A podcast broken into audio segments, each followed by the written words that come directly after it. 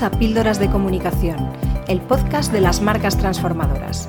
Soy Noelia Perlacia, DIRCOM de la agencia Avance Comunicación y te voy a acompañar en este viaje por la comunicación corporativa para aportar visibilidad, notoriedad y confianza a las marcas.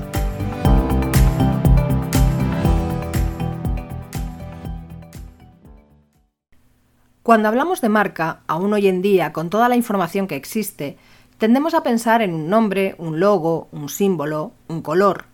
Lamentablemente, porque como ya sabemos, la marca es mucho más que eso. Los elementos no visuales pueden contribuir a la personalidad de la marca, ayudar a definirla y sobre todo a recordarla.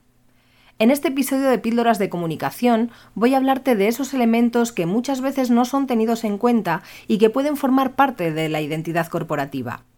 Hay todo un universo de elementos que van más allá de lo visual. Me refiero a sonidos, olores o texturas, por ejemplo. Son aspectos no visuales que pueden ser igual de impactantes o incluso más que los elementos convencionales que definen a cualquier marca.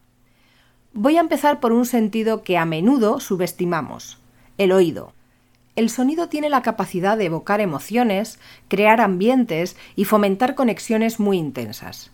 Hay sonidos que nos acompañan en nuestro día a día y que son perfectamente reconocibles, desde el antiguo y famoso sonido de inicio de Windows a la melodía que te persigue en Mercadona o las siete notas que identifican a Renfe. Estos sonidos se han convertido en sinónimo de las marcas a las que representan y no se crean por capricho. Según diversos estudios, estos sonidos pueden incrementar el recuerdo de la marca en más de un 90%. Es tanto el poder evocador del sonido que, según los expertos en neuromarketing, la música es capaz de cambiar la percepción del sabor de los alimentos, por ejemplo. Charles Spence, psicólogo de la Universidad de Oxford, ha hecho diversas pruebas con voluntarios de diferentes países y llegó a conclusiones tan llamativas como que la música clásica provoca que el vino parezca mejor y más caro, o que la música lenta hace que los sabores duren más en la boca y que ocurra lo contrario con la música más rítmica. A partir de ahora, cuando vayas a un restaurante, si tiene música de fondo, seguramente habrá una razón objetiva para ello, y no solo el hecho de crear un determinado ambiente. Por tanto, cuando escuchamos un sonido específico, nuestro cerebro activa zonas relacionadas con la memoria y las emociones, lo que puede influir en la conexión con una marca. Para terminar con este apartado, quiero destacar que cuando hablamos de sonido no solo hablamos de notas musicales, puede ser también una voz que se identifique con la marca, al igual que ocurre, por ejemplo, con las voces de doblaje de los personajes de ficción. Y del sonido me voy al olfato, que en los últimos años está siendo especialmente cuidado por parte de algunas marcas. ¿Alguna vez has entrado en una tienda y has sentido que tiene un aroma característico? Seguramente sí las marcas están empezando a darse cuenta de que los olores pueden ser una herramienta poderosa para crear recuerdo y conexiones emocionales con sus públicos, hasta tal punto que puede llegar a influir positivamente en la compra. Tiene bastante lógica. Nuestra percepción del olor es totalmente subjetiva. Hay personas que no toleran ciertos olores, mientras que a otras ese mismo aroma puede llegar a parecerles agradable. Los aromas son muy evocadores, igual que el sonido. ¿Nunca te ha ocurrido que al entrar en un lugar concreto el olor te ha llevado inmediatamente a un recuerdo del pasado? Sin duda todos hemos tenido este tipo de experiencias. Otro aspecto que a menudo se deja de lado es el de la textura y la experiencia relacionada con el tacto. Hay texturas que es un placer tocarlas y que producen incluso una sensación de satisfacción.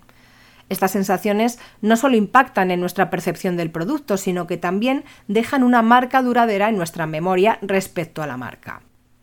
Según dice la programación neurolingüística, el mundo no es tal y como lo percibimos, sino que somos nosotros mismos los que lo reinterpretamos según nuestra personalidad y según cómo nos influyen unos sentidos frente a otros.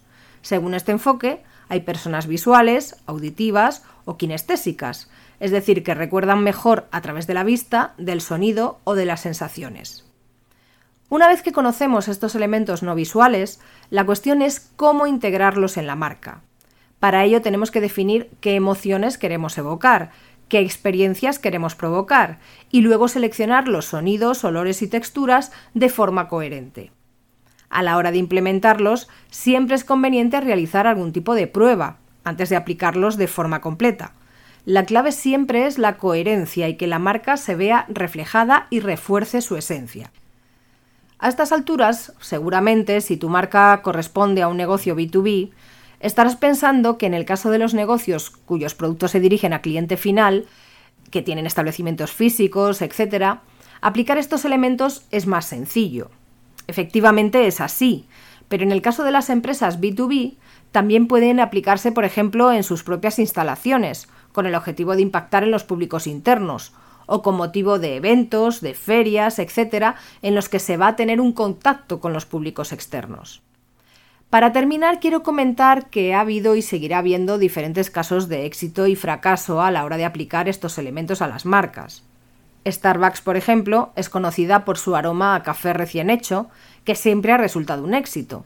En 2018 decidieron eliminar este aroma de sus tiendas y las ventas disminuyeron, lo cual demuestra cómo la gestión adecuada de los elementos no visuales puede afectar de forma importante a la percepción de una marca.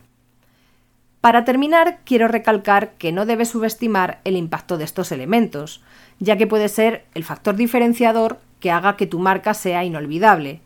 Y por otro lado, que es importante intentar medir su impacto. Para hacerlo puedes analizar la influencia en el recuerdo de la marca o recopilar comentarios directos de los públicos, por ejemplo.